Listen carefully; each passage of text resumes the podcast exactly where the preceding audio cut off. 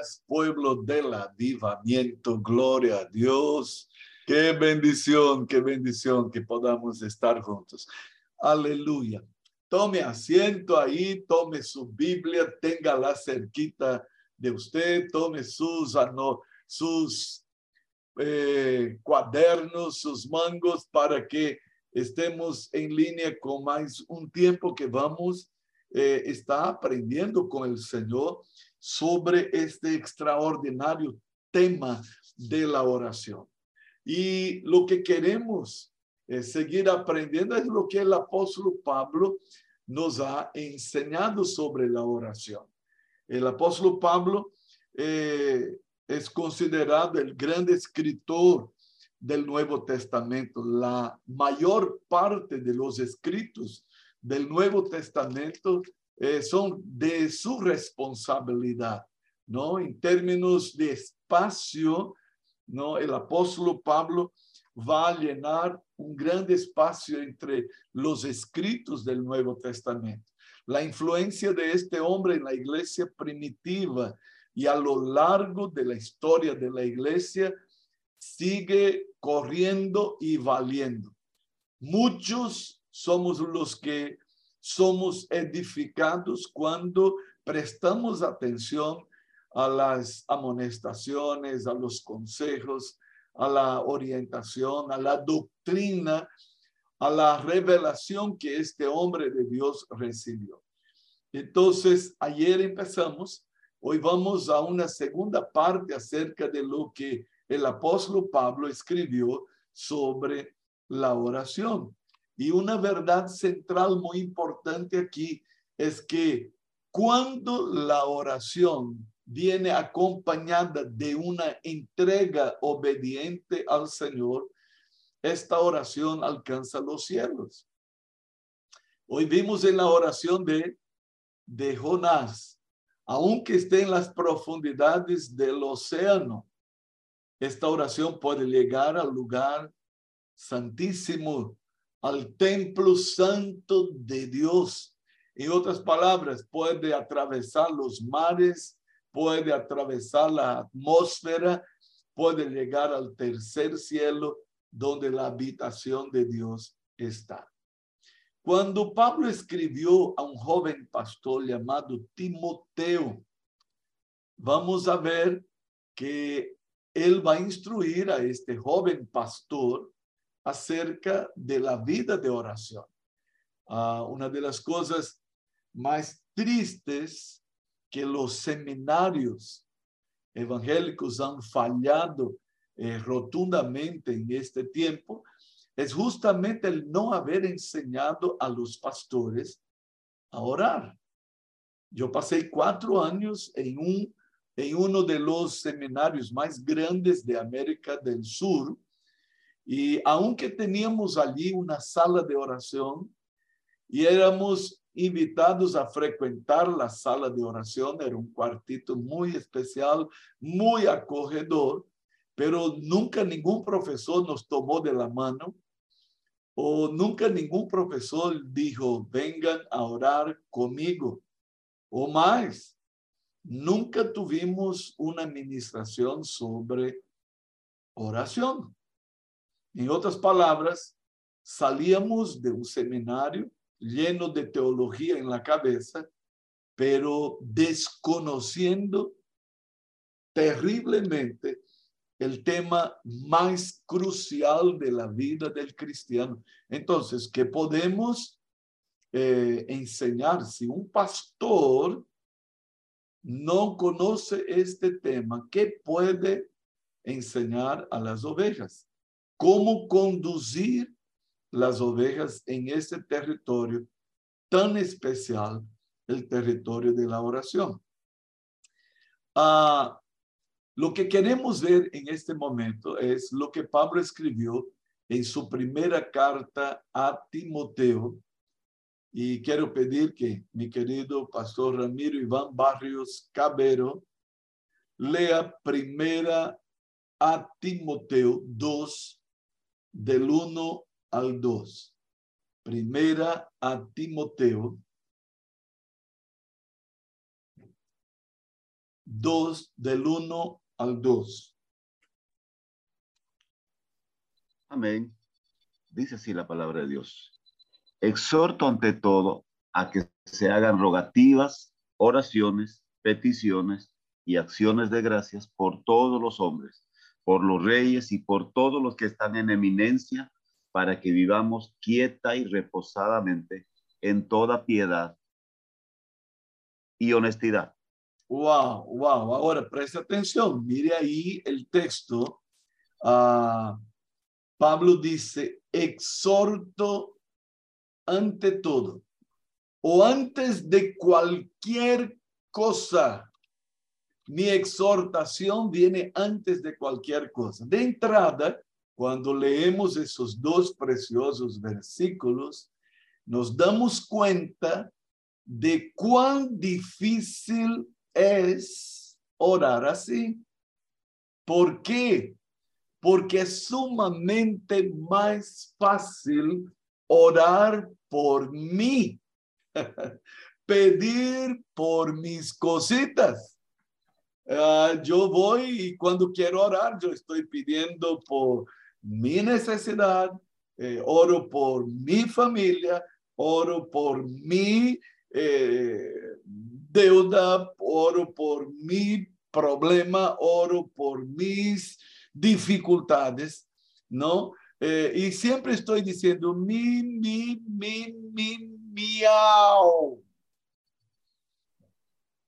Es la oración de los gatitos de Dios. Miau, miau. Porque estoy solo pensando en mí. Con qué facilidad cuando pensamos en orar, pensamos en mis cositas y difícilmente llegamos a este nivel de oración. Desprendernos de lo que nos envuelve en lo particular y saltar para algo más grande. Y Pablo está diciendo, antes de cualquier cosa, escuche, antes de cualquier otra cosa, antes de todo, porque esta expresión ante todo es antes de todo. Hagamos rogativas, oraciones, peticiones y acciones de gracias por todos los hombres. Y aquí va la intercesión, el clamor hacia otros el clamor hacia las necesidades, no mías, pero de otros. Y aquí el, el altruismo o la grandeza de un corazón que se acerca a Dios, no, no pensando en sí. Ya tuvimos oportunidad de aprender eso el año pasado cuando estudiábamos los tipos de oración. Pero aquí remarcamos la grandeza de llegar al trono de la gracia de Dios y ponernos en la brecha por otras vidas. ¿Verdad? Ahora, es verdad que Él da un salto específico cuando habla de todos los hombres. Él dice, por los reyes y por los que están en eminencia. En aquellos tiempos, los hombres o los pueblos eran gobernados por reyes, ¿no? En nuestros días pensamos en términos de presidentes, estamos pensando en términos de primer ministro, primeros ministros, estamos pensando en, en jefes de, de, de estados, Estamos pensando aún aquellos países que tienen sus reyes, ellos no mandan mucho. La forma de gobierno está en manos de otros. O cuando hay algunas naciones que tienen presidentes, el primer ministro manda más y tiene una influencia mucho más grande. Entonces, Pablo diría aquí, oren por los presidentes, oren por el primer ministro, oren por los jefes de Estado. Y ahí cabería aquí una, una pregunta. ¿Por qué Pablo nos insta antes de cualquier cosa a que oremos por las autoridades y por aquellos que están en posición de autoridad o de eminencia? Y aquí, ¿no? Nosotros podemos ver que la respuesta a que él, que él da directa es para que vivamos con toda vida quieta, para que tengamos una tranquilidad, para que tengamos eh, seguridad ciudadana, para que vivamos reposadamente en toda piedad. Y aquí algo tremendo. Orem por las autoridades para que tengamos la verdadera piedad, la verdadera relación con Dios, para que tengamos libertad religiosa y para que no haya corrupción, para que haya honestidad, para que no roben al pueblo, para que no vaya a esta posición de autoridad a llenarse los bolsillos. Aquí está la respuesta. Hermanos, ¿por qué Pablo insta ante todo a que nosotros hagamos este tipo de oración, de intercesión? Porque todo lo que ocurre en una nación, la nación donde vivimos, nos va a afectar directamente a todos los que habitan esta nación. ¿Y sabe qué? Dios tiene solicitud por nosotros. Y sean que los líderes sean cristianos o no, Dios quiere hacer algunas cosas en la nación por nosotros. Wow. Dios quiere hacer algo en la nación por aquellos que están clamando por ella. Ah, estuvimos orando aquí y la oración fue interven, oh Señor. Que tú intervengas en la nación, que tú intervengas en, lo político, en lo económico, en lo social, que tu intervención se dé. Pero Dios no va a hacerlo si nosotros no rogamos, no clamamos por las autoridades, por los que están en, en eminencia.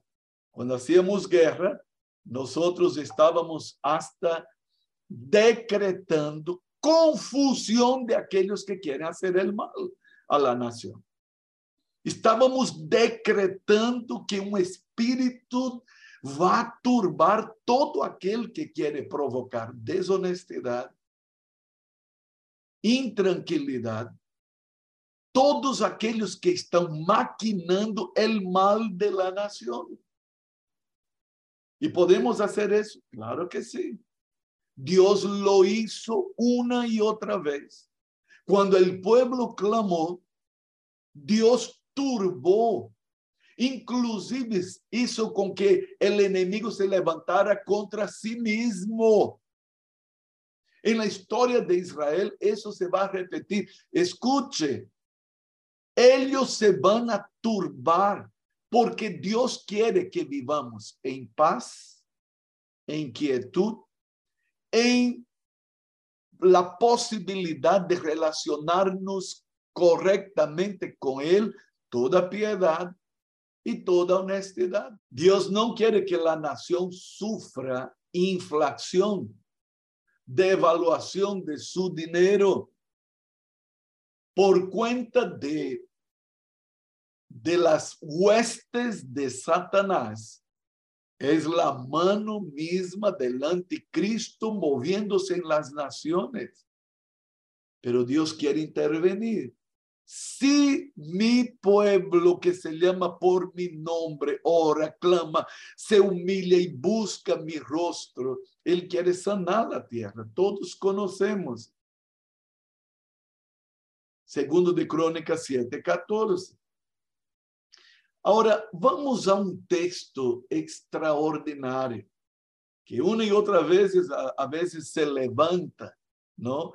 Hermana Diana Pereira, por favor, Diana, si puedes leer para nosotros Romanos 13, versículos de 1 al 7.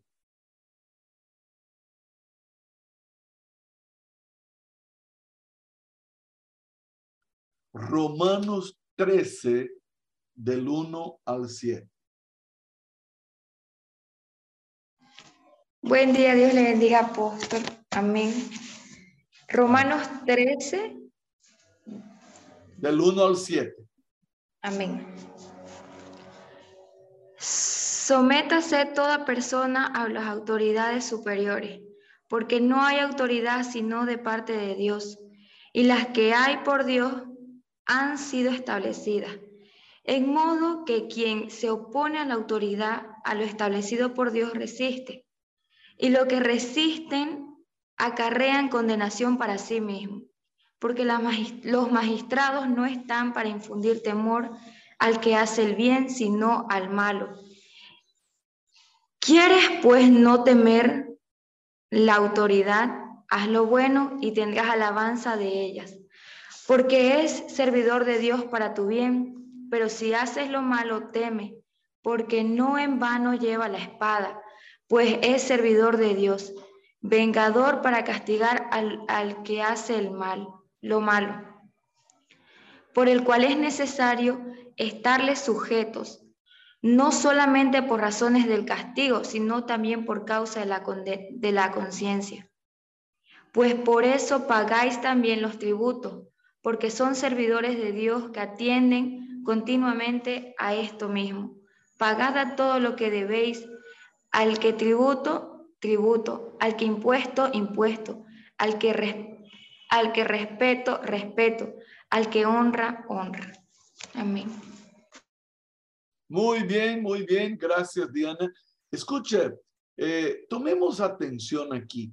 ¿Cuántas veces ese texto dice que los magistrados, los que están en, en posición de eminencia o posición de autoridad.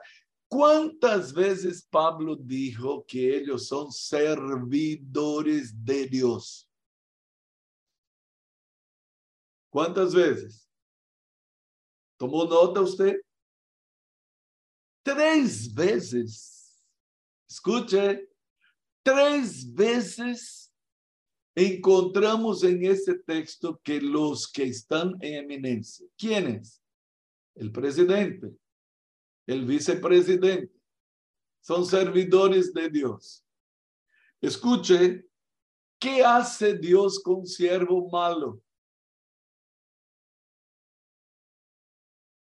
¿Ya escuchó Jesús hablando sobre ese tema?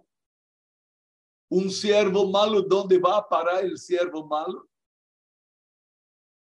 En las tinieblas exteriores, donde hay el crujir de dientes, donde el gusano de ellos no muere, donde el fuego no se consume. Escuche, servidores malos no tendrán herencia con Dios no estarán en la presencia de Dios. Ahora, el texto dice que debemos someternos a las autoridades porque no hay autoridad que Dios no haya puesto allá. Ahora, es verdad, aquí dice, ¿quieres tú no tener la autoridad? Porque la autoridad tiene la espada, tiene el chicote. La autoridad tiene que castigar el malo. Y cuando no lo hace, se va a ver con el Todopoderoso. Y su castigo no será poquito, porque si hay algo que Dios odia y aborrece, es la injusticia. Entonces, ¿qué hacer? Ahí usted está entendiendo la dimensión de lo que Pablo dijo a Timoteo. Antes de todo, hagan rogativas, súplicas, oraciones. Clamen, clamen, clamen a Dios por los que están en eminencia, para que podamos vivir quieta, reposada en toda piedad y que no haya corrupción. Iglesia, fuimos llamados a estar delante de Dios. Ah, porque son una tropa de incrédulos. Escucha, a veces yo veo que muchos hermanos dicen, no, porque eh, necesitamos poner cristianos. No, calma, calma. Yo no voy por ahí porque hay muchos cristianos que no sirven ni para ser cristianos en su iglesia, en su congregación. Y si van a poner, y se van a ser colocados en posición de eminencia, van a causar más problema al evangelio y a Cristo porque ellos son inservibles en su testimonio. A veces nosotros pensamos que la solución es meter cristianos allá. Mire la historia de Israel.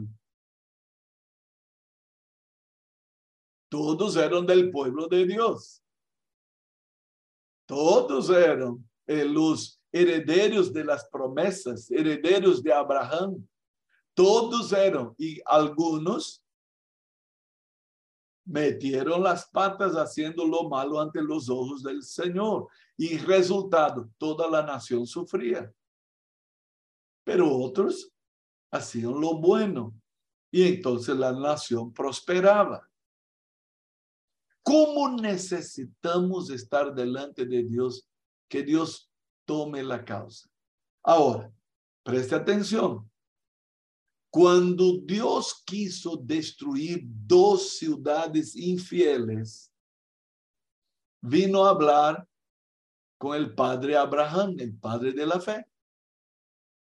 Y cuando Dios dijo lo que iba a hacer con Sodoma y Gomorra, ¿cuál fue la actitud de Abraham? Se presentó para interceder, para clamar. Dios, Dios, ¿Y si hay 50 justos? Bueno, si los hay, no voy a destruir a Sodoma ni Gomorra. Y Abraham empezó a entrar en, un, en una lucha allí porque Abraham sabía, sabía y sabía muy bien la realidad de Sodoma y Gomorra. Y fue peleando con Dios diciendo, pero ¿Y si de los 50 faltan 5? Bueno, por amor a los 45, yo no voy a destruir. Pero, ¿y, y si solamente hay 40? Por amor a 40, no voy a destruir. Y si hay solo 35, y empezó, y empezó, y empezó, hasta que dice, perdóname, perdóname, pero déjame decirte por última vez, y si hay diez justos, Dios dijo, por amor a los diez. Ah, vamos a leer ese texto ahí, por favor. Eh, mi querida Vicky Montenegro, lea Génesis 18, 32. Génesis 18, 32.